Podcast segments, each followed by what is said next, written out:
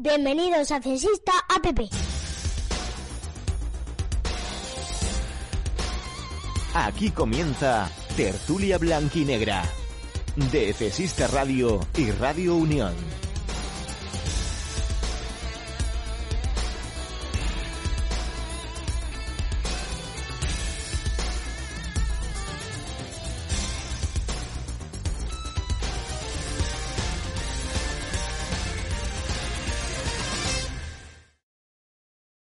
Efesistas, ¿qué tal estáis? Bienvenidos una semana más a las tertulias blanquinegras, ya sabéis, de Efesista Radio y de Radio Unión, como siempre, en la 107.9 de la FM. Hoy veis, nos da mucho gusto decir que no estamos en casa, estamos en eAcademy. Bueno, en verdad sí estamos en casa, pero no en la nuestra, en la casa de otro que, por supuesto, nos la ha dejado y, donde nos hace sentir como si estuviésemos en la nuestra propia. eAcademy, ya sabéis, aquí en la Alameda de San Antón, muy cerquita del puente del Cartagonova, nada más cruzar el puente, aquí en la Alameda de San Antón, pues veis estas instalaciones tan espectaculares que nos ha preparado eh, Juan Antonio para poder estar pues, un día más con vosotros, pero, eh, por supuesto, eh, todos juntos, cosa rara en estos últimos tiempos, pero que deseamos que poquito a poco cada vez se haga más habitual. Y hoy tengo el placer de que me acompañen, pues primero a mi derecha, uno de los que nunca falla las tertulias, ¿no, Guti?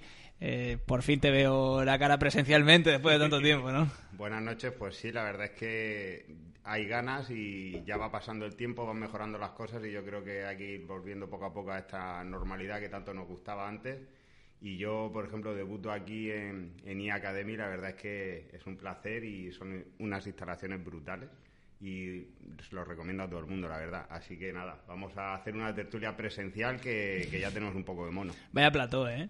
la verdad es que sí, sí, sí, bastante, bastante conseguido. Y con nosotros también está Tiri, ¿qué tal? Que tú estuviste, si no me equivoco, en la, en la última tertulia que tuvimos aquí presencial con, con Pepe Aguilar. Pues un placer que estés con nosotros otra vez. Nada, el placer es mío y iba a decir como siempre, pero la verdad que no como siempre. O sea, esto de poder volver un poquito más a lo que era lo que todos entendemos como la normalidad y poder estar aquí todos juntitos y debatiendo, peleándonos entre nosotros, la verdad que es, es algo inigualable. Peleándonos en el buen sentido de la palabra. Ya por ahí nos saludan algunos, sí, sí, Planeta, ¿qué tal, cómo estáis? Los de siempre, que nunca falláis, nos encanta que estéis eh, por ahí. Y hoy aprovechando que tenemos estas instalaciones y tenemos esta pantalla tan espectacular aquí en, en Academy, pues sí que quería, bueno, hemos estado preparando unas cositas, ¿no? Porque el Cartagena es verdad que no está en la mejor dinámica, no hace falta ser eh, un genio para darse cuenta, lleva cuatro partidos sin ganar, de hecho tres derrotas y un solo empate, y además en el minuto 95 de una forma, bueno, a la desesperada, con más corazón que, cabeza contra el Málaga. Eh, un Cartagena que, antes de ponernos a analizar datos, en las últimas cuatro semanas, en este último mes, ha pasado de estar en, el pico de la ola, en la cresta de la ola, ¿no? A, estar más abajo, pero sobre todo es un Cartagena con vaivén de sensaciones, ¿no? Dos partidos relativamente buenos, uno incluso me atrevería a decir que bastante bueno contra el Real Valladolid, y luego un partido realmente malo contra el Unión Deportiva Las Palmas y una segunda parte horrorosa también contra el Málaga. Sí, la verdad es que eh, es una racha, lo mismo que habíamos tenido una racha bastante buena de resultados y de juego. Eh, estos últimos cuatro partidos se nos ha quedado con un poco un sabor amargo porque es verdad que contra el Real Valladolid pues se desarrolló un, buen juego. Aunque se perdió, tampoco yo creo que todo el mundo se fue contento con las sensaciones. Incluso el equipo buscó la victoria, aunque al final acabó en derrota. Pero Las Palmas, tanto Las Palmas como Ibiza, yo creo que empezaron a florecer eh, fantasmas un poco del pasado, fallos defensivos, falta de concentración, quizá a veces un poquito de falta de intensidad. Y eso es lo que en, el Cartagena no puede faltar, porque una de las principales virtudes que tiene el equipo es esa, había sido esa solidez defensiva y el último partido, pues al final tampoco nos deja una buena sensación, porque el Málaga está en una dinámica muy, muy, muy negativa el Fútbol Club Cartagena tenía que salir un poco a, a ganar el partido, pero no, no, lo consiguió. Pero menos más que al final ese, ese empate de Okazaki en el descuento, pues por lo menos nos dio esa sensación de que no son cuatro derrotas seguidas, porque cuatro derrotas seguidas nos da un poquito más de, nerviosismo. Si hubiera sido la verdad, incluso vertiginoso. Nos pregunta Joni Locor por, por Gallar. Hablaremos largo y tendido de él ahora, eh, pero bueno, es una baja importante, evidentemente, las cuatro semanas que, va a estar de baja el extremo egarense quería repasar también tirar la clasificación porque es curioso que con lo mal que lo ha hecho el Cartagena en el último mes, al menos en cuanto a guarismo, no en cuanto a números, sigue a solo tres puntos del playoff. Es verdad que se ha metido en la pelea un montón de gente. Está el Huesca a tres puntos, el Lugo a tres puntos, le ganes a tres puntos, eh, el Burgos que sigue por ahí mm, pululando, Las Palmas que no acaba de arrancar, el Ibiza que ya se ha colocado séptimo y ya tiene ganas. Pero por ejemplo el Girona está en una racha también bastante negativa. Si no me equivoco, ya seis puntos de 15 o algo así. Y, y realmente, salvo que se haya escapado un poquito la Ponce, con lo malas semanas que lleva el Cartagena no es ningún drama lo que está sucediendo.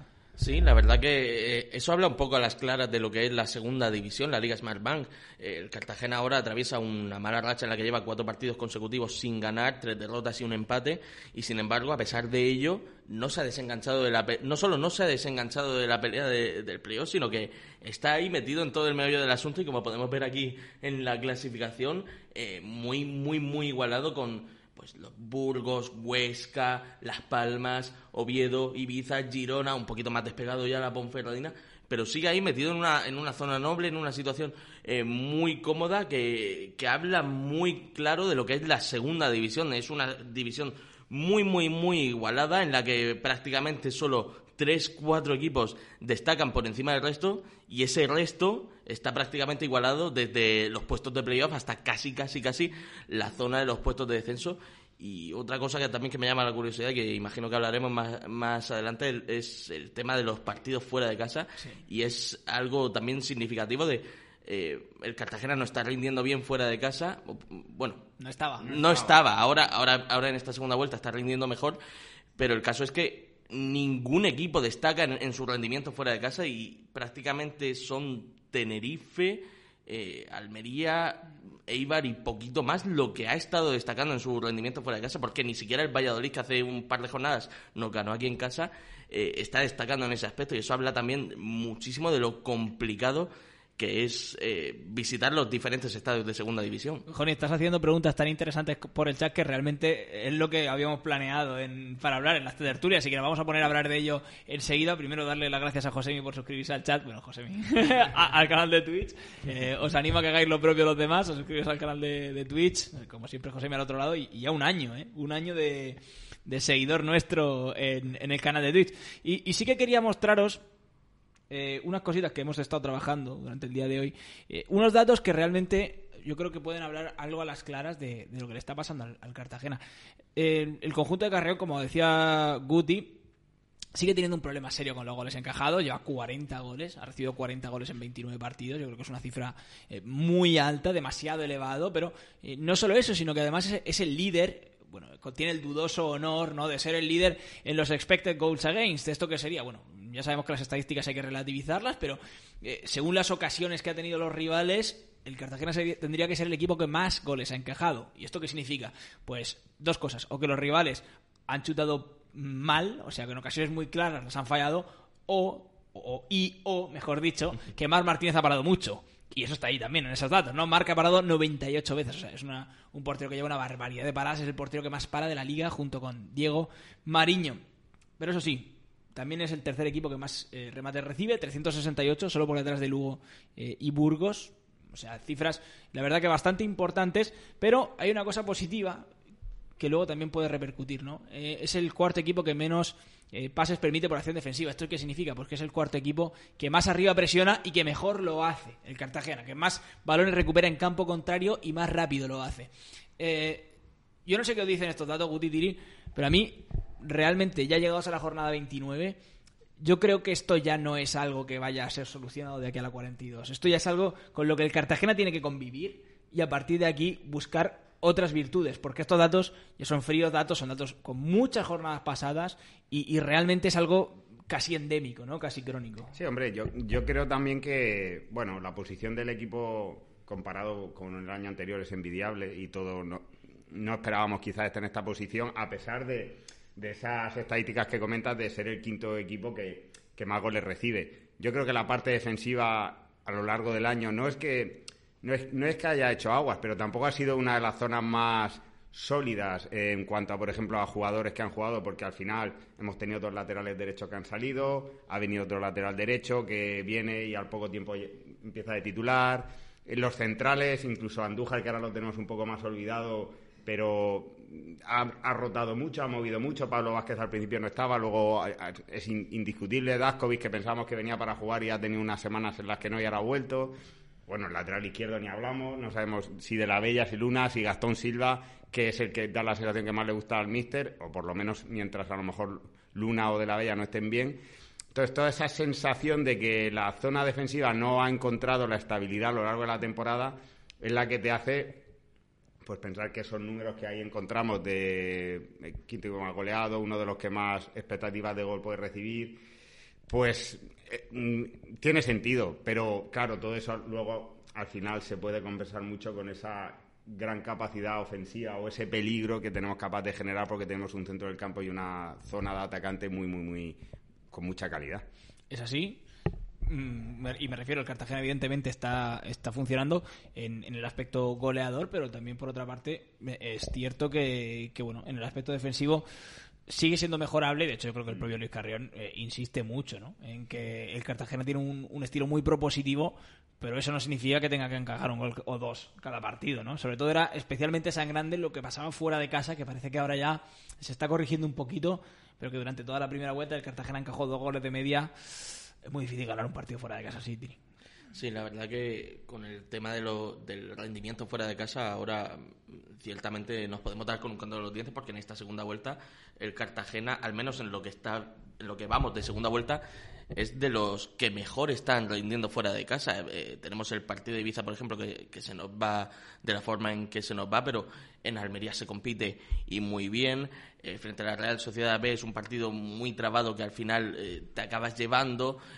Frente al Málaga, la primera parte compites bien, sin embargo, en la segunda sí que te deja muchas más sombras que luces, pero el equipo está rindiendo bien fuera de casa en esta segunda vuelta. Lo que pasa es que ahora en estas últimas jornadas, con esta mala racha, se han despertado esos fantasmas del pasado de fragilidad defensiva eh, que parecían en cierto modo resueltos o, minorizados en, ese sentido y es lo que le está costando ahora al Cartagena que esa regularidad o esa racha de buenos resultados que, estaba teniendo se haya roto tan drásticamente. Y hablaba de problemas endémicos. Eh, no estoy haciendo una tertulia especialmente crítica por nada, simplemente porque me parece que es interesante saber cuáles son los problemas para poder proponer soluciones. Y creo que, es interesante saber qué problemas está teniendo el Cartagena durante esta temporada y aprovechar esta, esta mala racha pues para hacer también hincapié en ello, ¿no? El Cartagena eh, puntuaba poco fuera de casa en la primera vuelta, pero qué casualidad que cuando puntuaba un poco fuera de casa era contra los equipos de la parte alta de la tabla, casi siempre, ¿no? Eh, ha sumado 7 de 36 puntos contra los 9 equipos que le preceden en la tabla. Esto sale a 0,58 puntos por partido. Es que es ni medio empate por partido. O sea, es realmente eh, duro. La fidelidad como visitante ha aumentado. Curiosamente, cuando se ha acabado enfrentando a equipos pues, de la parte menos elevada de la tabla, salvo el caso de la Almería, pero como local ha bajado esa fiabilidad, tres puntos sobre 12 en la segunda vuelta, de los cuatro partidos solamente se ha ganado un encuentro, el Mirandés, los otros tres eh, se han perdido. Bueno, también he puesto el dato de que es el equipo más veterano de toda la liga Smartbank de media, pero creo que, que este dato, al igual que el dato de la fiabilidad defensiva, me parece realmente clave y realmente palmario para entender la temporada del Cartagena. No un Cartagena que contra los equipos de abajo está rindiendo de maravilla, es un martillo pilón, y sin embargo, contra el top 10 o el, top 9 en este caso, está recibiendo batacazo tras, batacazo. Sí, a ver, comparado, el año pasado teníamos un problema, evidentemente por eso mm, estuvimos hasta el final de la temporada en esa situación y, era que no teníamos capacidad de competir contra equipos de nuestra liga, equipos de abajo. Sin embargo, este año eso ha cambiado. Eh, en la primera vuelta, casualidades, pues la mayoría de los equipos de la parte de abajo, quitando que cuando fuimos a Morevieta, pues han sido equipos que han venido a Cartagonova y por lo tanto el, el equipo ha dado muy buenas sensaciones. Ahora empiezan a venir equipos duros. Viene Las Palmas, viene el Valladolid, ahora viene el Eibar, van a empezar a venir equipos complicados y ahí es donde realmente eh, quizá sepamos qué equipo tenemos. Porque... Se están alternando también en ese sentido buenas sensaciones con malas sensaciones. Al final, una cosa es el resultado, porque al final el partido contra el Valladolid es mal resultado, buenas sensaciones.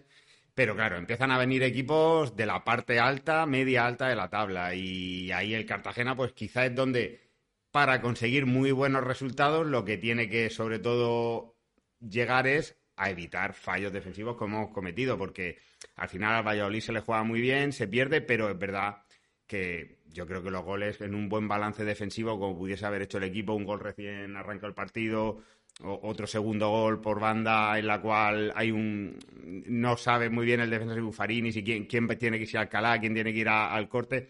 El tercer gol también es un poquito evitable, al final eso influye y si encima está jugando con tipos como Sergio León o como gente así, o los que tienen que venir ahora como estoicos y demás, pues o, el nivel de intensidad defensiva, desde mi punto de vista, sube un punto, sube un grado a lo que hemos llegado a tener en unos momentos, o claro, va a costar porque vienen equipos muy, muy, muy fuertes. es realmente así, ¿no? Eh, ahora contra todos los equipos grandes, realmente lo que se va eh, a ver es donde el Cartagena se sitúa, con una situación envidiable en la temporada, ¿eh? 11 puntos más que el año pasado, 40 puntitos, y mirando el descenso a 14 puntos, ni más ni menos, ¿eh? que son 5 partidos de diferencia con el descenso, eso no quita que, que llegados a este punto, pues a uno se le pone el cuerpo caliente y piensa, ¿y si sí, no? ¿Y si, y si hubiésemos, eh, y si hubiese el Cartagena, pues en este momento eh, hecho algo mejor, ¿no? O hubiese tenido un poco menos de fragilidad defensiva. Lógicamente, esto no quita que estemos en una realidad en la que sepamos contra qué equipos compite el Cartagena. Estamos hablando de que estamos celebrando que el Cartagena empató con el Málaga y hace poco jugaba contra el Málaga B, hace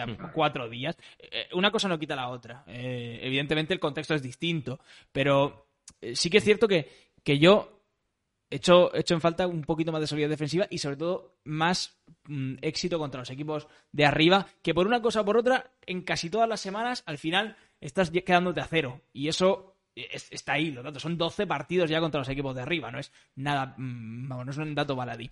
Este es el mes de marzo, que le, que le viene al Cartagena, supongo que casi todos lo sabréis ya, pero el 6 de, marzo, partidazo este domingo a las 6 y cuarto de la tarde, el Cartagena se enfrenta a la Sociedad Deportiva Eibar. Para mí uno de los equipos, y la tabla clasificatoria lo dice, más top de, toda la liga. Se vio ya desde el mismo verano el, equipazo que estaban haciendo. Hemos llegado a hemos llegado a jugar aquí en casa con el Eibar, no... Aquí en casa, yo, yo, que, que, yo recuerde, yo no recuerdo ningún partido contra Sociedad Deportiva. Lo digo porque es, un, es un partido que a mí me apetece porque a lo largo de los años yo he visto a Eibar siempre como un equipo humilde, muy humilde, que de pronto hizo así y cambió, y cambió y, ahora ha sido un equipo de primera división y es un equipo de los que dan ganas de ir al Cartago a verlo porque tiene un elenco de jugadores ahora mismo en segunda división para estar donde está, evidentemente, peleando por el ascenso. Y luego el Cartagena visitará un campo complicado como es Andúa. El año pasado salió trasquilado mm, de la visita a, Miranda de Ebro. Después recibe al Real Zaragoza, un Real Zaragoza que ahora mismo es uno de los mejores equipos de toda la Liga Smartbank. Y luego visita el Morinón contra un Sporting de Gijón con unas necesidades eh, tremendas. Me parece un mes de marzo realmente jodido para el Cartagena. Quiero decir, tienes un poco de todo. Un poquito de líder, un poquito de un equipo que no está yendo las cosas bien, pero siempre sufres allí, un, un poquito de, un, de un tipo que, unos tipos que están en racha y un poquito de un equipo que tiene una necesidad tan bestia como la del Málaga o, de ese estilo, ¿no? Eh, es un calendario jodido, Tiri. A ver, eh, la verdad que el mes de marzo eh, nos lo dicen hace unos años que íbamos a vivir este mes. Eso también es verdad. Y, es una gozada. Y Virgen Santísima, esto es, una, esto es una auténtica gozada y más vivirlo en la situación en la que lo estamos viviendo de, de privilegio. Eh, por, por otra parte, en el tema de la fragilidad defensiva que ahora mismo estamos atravesando, o por lo menos que los fantasmas que digamos están resucitando, resucitando no creo que sea simplemente focalizado, o sea, no creo que el problema esté simplemente focalizado en la, en la fragilidad defensiva que se ha mostrado, sino por otra parte, en, y yo creo que es un debe más de, del técnico, de su idea de juego que otra cosa, y es el tema de insistir siempre, siempre, siempre en el querer salir con el balón jugado en corto desde atrás.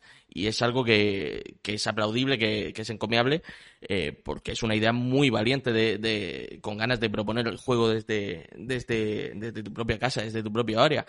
Pero hay situaciones y en, los, en las últimas cuatro jornadas que, que, no, hemos, que no hemos sumado una victoria, lo hemos visto, eh, hay situaciones en las que no es absolutamente nada posible. De hecho, los equipos lo tienen en cierto modo bastante estudiado y presionan muy bien nuestra salida de balón y nos está costando muchas pérdidas en, en campo propio que al final acaban generando ocasiones e incluso en, en algunos momentos algún gol eh, en contra. Con lo cual eh, no, no simplemente se, se está juntando el tema de la fragilidad o sensación de fragilidad defensiva, sino que ese aspecto concreto del juego eh, nos está costando caro en las últimas jornadas y puede acabar costándonos caro de aquí al final de temporada si no le ponemos cierta solución o si no renegamos, digamos, en ese sentido de salir en ciertas ocasiones con el balón tan jugado. Lo que hablas, Tiri, es que da para un monográfico, una tertulia entera de eso, de la salida de tres de Carrión, del equipo asimétrico y de cómo los equipos rivales se han ido adaptando a, a presionar con cuatro arriba, ¿no?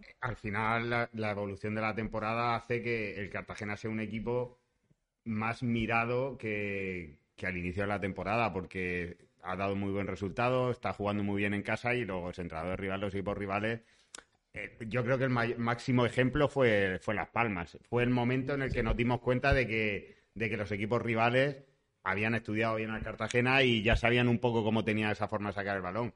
Pero bueno, eh, el equipo tiene que. Yo creo que tiene que seguir. Yo creo que Carrión no va a modificar su estilo ni va a cambiarlo. Me da a mí la sensación. Es verdad que ahora la baja de Gallar a lo mejor le hace un poco evolucionar, pero él a veces es de ideas muy fijas y no sé yo si va tiene intención de hacer un cambio, ¿eh? no lo sé. Yo, ahora, ahora hablaremos de, de Alex Gallar, por supuesto. Eh, la gente por ahí nos está comentando muchas cosas por el chat. Decían que firman 7 puntos de 12. Hombre, yo creo que 7 puntos de 12 Hombre, yo. eh, no estaría mal, ¿eh? 3 y 3 Sí. contra Zaragoza y Mirandés los firmo y, y, Y lo que salga. Y lo que salga. Y lo que salga. Y lo que salga. Eh, yo creo que no estaría mal. 7 de 12, desde luego que no. Eh, evidentemente todo el mundo quiere 12 de 12, pero La 3 y cosa es 3 que hacer también una quiniela ahora mismo con este mes de marzo es es realmente muy complicado, complicado, ¿eh? porque por un lado te viene el Eibar que está ahora mismo con una racha Está volando, impresionante, está, vo- está, li- está literalmente volando, está, está ahora mismo en ese momento de la temporada en el que juegues bien, mal o regular, saca los tres puntos. Después tienes el Mirandés que está ahora mismo con una racha irregular, el Zaragoza que ahora lleva dos partidos consecutivos ganados, pero antes de eso estaba uy uy y el Sporting que ahora llega eh, con el cambio reciente del entrenador y que de momento en ese primer partido no, no le han salido nada bien las cosas, con lo cual eh, todo eso sumado al momento del Cartagena en el que eh, tienes la, la racha de resultados negativos, eh, la sensación de fragilidad defensiva, la baja de Alex Gallar que te, que te plantea o no la duda de si cambiar o no el esquema de juego, el estilo de juego o, co- o como tú prefieras verlo. Entonces, ahora mismo es un mes de marzo muy, muy, muy difícil de aventurar lo que puede pasar. Y, es un mes de marzo interesante en el que voy a sacar ya una, una- un par de nombres propios. El de Gallar, por supuesto, lo vamos a sacar después. Pero este es un debate interesante que, bueno, no podemos hacerlo muy largo porque ya hemos pasado el tiempo, pero sí que es cierto que, que la, Julio Buffarini ha sido titular en las últimas semanas. Parece que le ha quitado ese puesto a, un Julián del Mas que tenía toda la confianza del, del Mister. Y en esta gráfica, en este eh, cuadro comparativo, sí que podemos ver algunos datitos, ¿no? Tenemos el mapa de calor aquí abajo de, de Julio Buffarini, no sé si se ve muy bien. De todas formas, lo podemos ampliar. Este es el mapa de calor de. Creo que me tengo que quitar. Aquí ya se ve, aquí ya se ve bien, ¿eh? Se ve bien el mapa de calor de Julio Buffarini para que os hagáis una idea. Y este es el mapa de, de calor de Julián del Mas, eh, bastante más, eh, digamos, presente en zonas algo más ofensivas, ¿no? Menos, eh, menos eh, digamos, colaborador en tareas defensivas. De hecho, ya sabíamos que con esa salida de tres asimétrica se planta prácticamente en el centro del campo. No lo hace como tal eh, Julio Buffarini. Y aquí tenemos una tabla también comparativa de ellos dos con eh, algunas estadísticas, ¿no? Esto es por partido, número de pases por partido, del más supera a, Julio Buffarini, en el número de centros también supera, sin ser tampoco unas cifras brutales, ¿no? 5 a tres y medio más o menos. Las interceptaciones están muy parecidas, pero Buffarini eh, sí que supera a, a Julián. Y en el número de balones perdidos sí que es verdad que el Maño está por encima del futbolista cedido por la Sociedad Deportiva Huesca. Eh, son números, al fin y al cabo, no son estadísticas. Luego las sensaciones también influyen mucho en, el fútbol. Pero eh, de cara a este domingo, ¿qué pensáis? ¿Qué harí- Bueno, este domingo, sí, este domingo las seis y cuarto. ¿Qué pensáis? ¿Qué haríais? Sobre todo, también teniendo en cuenta el rival, con una sociedad deportiva de Ibar que va a querer agredir al Cartagena, evidentemente, en esa zona izquierda, que sabemos todos que es el flanco más débil de, del club de, de aquí de la Triminaria. Hombre, yo, que, como por ejemplo dice ahí Jimmy Floyd, hay que dejar a Buffarini jugar. Yo estoy un poco de acuerdo. Al final, el entrenador ha tomado una decisión y la decisión es que los dos últimos partidos Buffarini es titular por delante del Mar. No sé si por toque de atención o porque lo ha visto mejor o por lo que sea. Pero es verdad que el partido contra el Valladolid, los dos goles, los dos primeros goles vienen con Buffarini en el campo por su zona y el tercero viene con Del Mar por su zona. Al final los equipos rivales saben dónde van a hacer daño, que es nuestra banda derecha. Mm, ¿Qué va a pasar esta, este partido? Depende también de la forma que tenga Carrión de jugar, porque Gallar no está. Todos sabemos que más allá de que, de que Gallar es muy buen jugador en lo ofensivo, en lo defensivo genera menos ayudas en la banda derecha. Por lo tanto, al final, cuando el lateral te sube o el central diestro está muy atento a la cobertura, o se generan agujeros.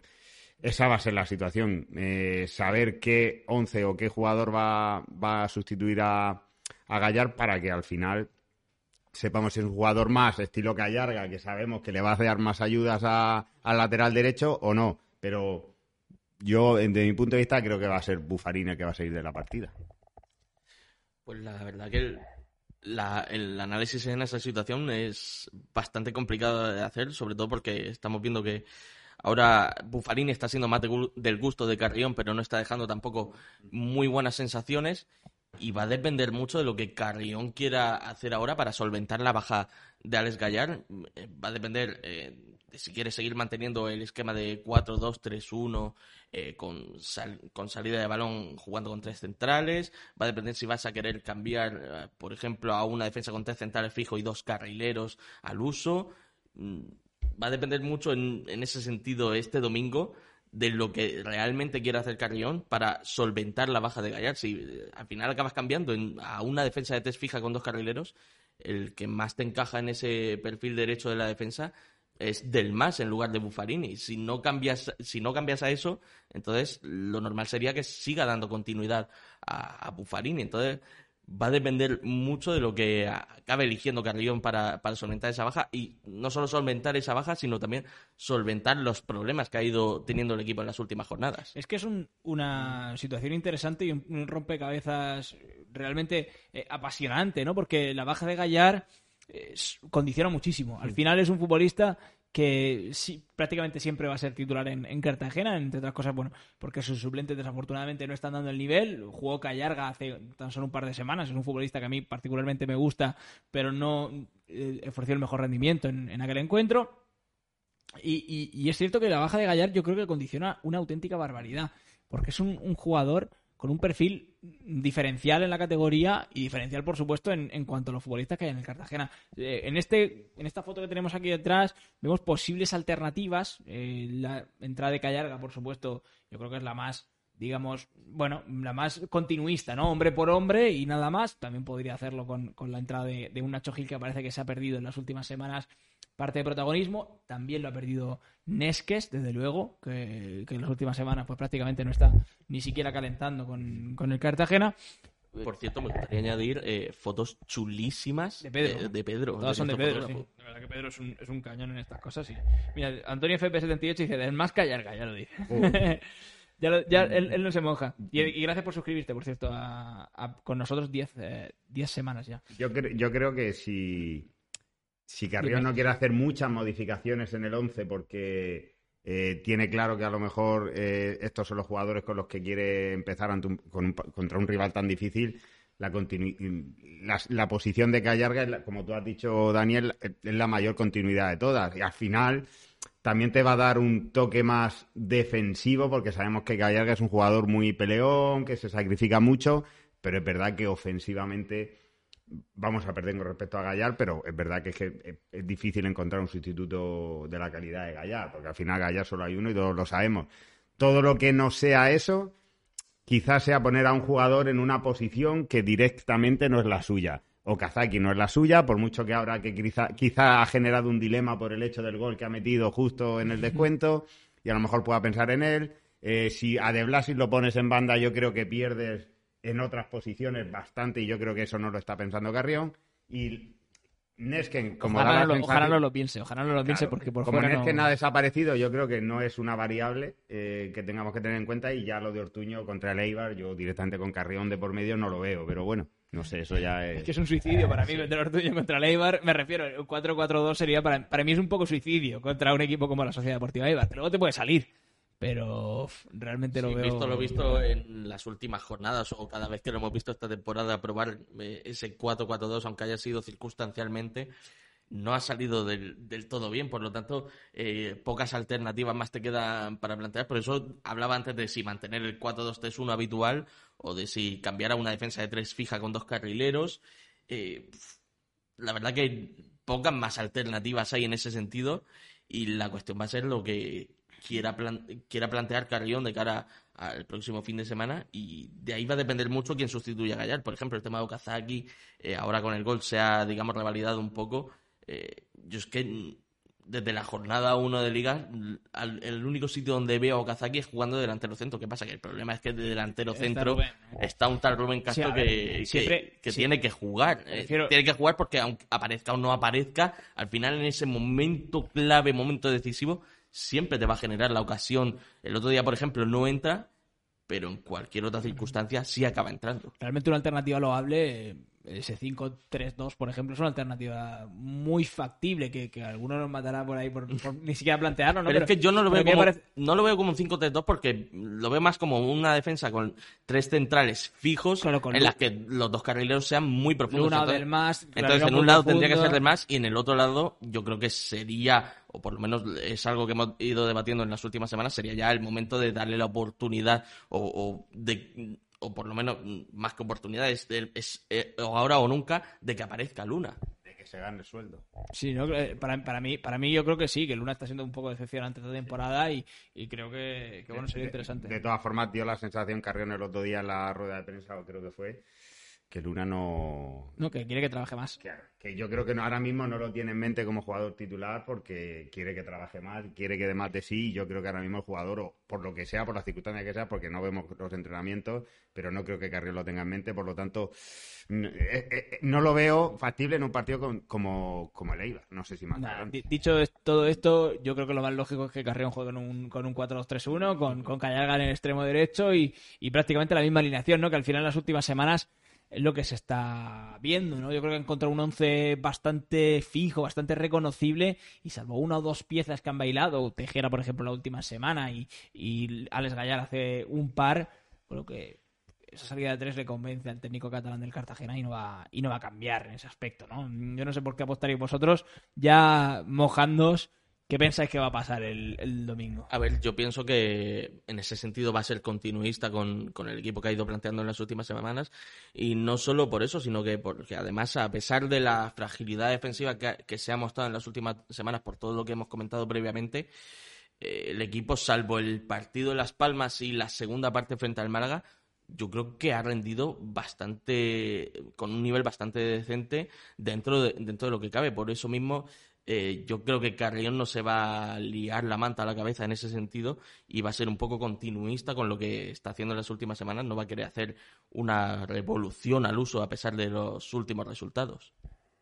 Yo estoy un poco con la sensación de Tiri también. No creo que, que ahora mismo sea. Creo que no, creo que Carrión vaya ahora a hacer un cambio radical en su, en su estilo y en su forma de juego, más allá de la baja de Gallar, que necesita cambiarla. Pero de ahí al resto de jugadores, yo creo que va a haber muy poca diferencia con lo que, con lo que se vio en Málaga. Después de todo lo que hemos hablado, al final vamos a dejar todo igual. Es la sensación que tengo suele pasar, suele pasar. Ojalá, ojalá el domingo por la noche en el Bajando el Puente, bueno, pueda ser más, más feliz, ¿no? Que el de la semana pasada, siendo que está siendo una, una temporada realmente agradable y de la cual te firmo 10. Sí, al final lo que pasa es que nos volvemos exigentes también porque vemos que el equipo puede dar algo más de sí. Y entonces hay determinados partidos, pues el día del Valladolid te vas con la sensación de que, vale, es que ha venido el Valladolid y mirabas jugador por jugador y te dabas cuenta de lo que había en el, en el césped, pero hay otros partidos donde, por ejemplo, Ibiza o Málaga, donde el equipo puede dar bastante más de sí y esa es la sensación, pero al final esto es eh, debatir y hablar porque la temporada del Cartagena en, en,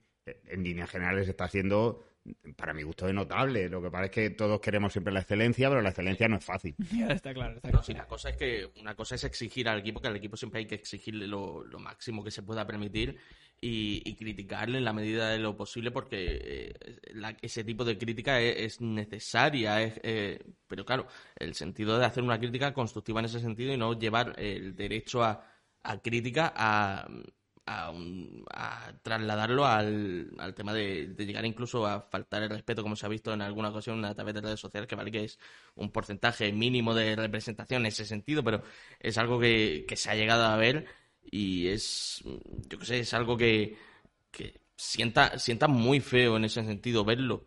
Por tanto, mm, las críticas en, en todo esto que, hemos estado hablando, yo creo que son muy necesarias, pero mm, no trasladarlo, el tema de crítica y de, querer hacerlo una crítica constructiva y del respeto a, temas mayores. El partido contra la Sociedad Deportiva Eibar es el típico partido que, si fuese un examen final del instituto, es una pregunta que sube medio punto, ¿no? Entonces, yo creo que ese partido lo vamos a disfrutar mucho y, y si el Cartagena logra vencer, desde luego, para Más que sea uno, todavía. uno de esos encuentros en los que realmente das, pones un, eh, das un golpe sobre la mesa y dices, mira, aquí estoy yo, como el año pasado cuando se le ganó en una situación muy diferente, ¿no? Al Racro Deportivo Español.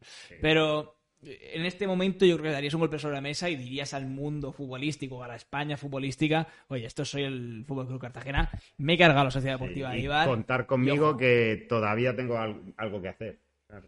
Mm. Pues, yo me he cargado a la Almería, me puedo cargar a Eibar y sobre todo pues sumar puntos contra los de arriba, cosa que apenas está pasando y, y que hay realmente muchísimas ganas de que, de que suceda. Domingo, a partir de las 6 y cuarto de la tarde, un poquito antes nosotros como siempre en, en Radio y en Radio Unión, ya sabéis, la 107.9 de la FM, ese Fútbol Club Cartagena Sociedad Deportiva Eibar, partidazo que desde luego no os podéis perder y que nosotros vamos a vivir con toda la eh, intensidad posible. Gracias, por supuesto, a AI Academy por estar dándonos este sitio tan, tan chulo aquí en la Alameda de San Antón. Recordad, justo enfrente del puente del Cartagonova, aquí en AI Academy. Mirad el plato que tenemos, pues imaginad lo que pueden hacer en clase. ¿eh? Si, nosotros, si nosotros, que somos aquí tres Mindundis, montamos esto, imaginad lo que pueden hacer tipos que saben, ¿no? En clase. De aquí salen con sobresaliente mínimo la gente que viene. digo, por eso te digo. De hecho- Nos- hasta nosotros aprobamos, imagínate ellos. ¿eh? De hecho, antes justo de empezar la tertulia estaba hablando yo eh, con Juan Antonio porque estaba dando una clase antes de que nos, nos situásemos aquí para hacer la tertulia. Y hostia, estaba viendo la clase que cómo lo estaba explicando y digo, con lo que me molaba esto, ahora no me acuerdo nada y me lo ha tenido que explicar en un momento. Y oye, en un par de pasos que me lo ha explicado, eh, digo, ostras, es verdad, que así, se- hacía esto. Pues gracias por supuesto, Juan Antonio. Volveremos aquí a, a Academy Seguro. en la Alameda de San Antón. Eh, gracias, Tiriguti. Es un lujazo. Mira, he estado hablando más de lo que solemos hablar por internet y me tiraré hablando otra hora más Sí. porque realmente Da muchísimo da gusto. mucho gusto juntarse así. ¿eh? Es lo que hemos dicho, al final la- estas, es- estas tertulias no tienen ni punto de comparación, llevamos dos años diciéndolo, pero es lo que nos gusta y es donde de verdad nos, nos ponemos a hablar y no nos damos cuenta del tiempo cómo va pasando. De verdad, un lujazo teneros aquí, Tiriguti. Eh, un placer. Un placer, como siempre. Y gracias, Josemi, por, como siempre, por estar al otro lado de la radio y por suscribirte al canal de Twitch. cómo no. ha sido un auténtico lujo. Gracias, Radio Unión. Ya sabéis, 107.9 de la FM. Si os la habéis pasado a la mitad de bien que me lo he pasado yo, seguro que el domingo, a partir de las 6 de la tarde, nos escucháis. Soy Dani y Josemi, dale al rock.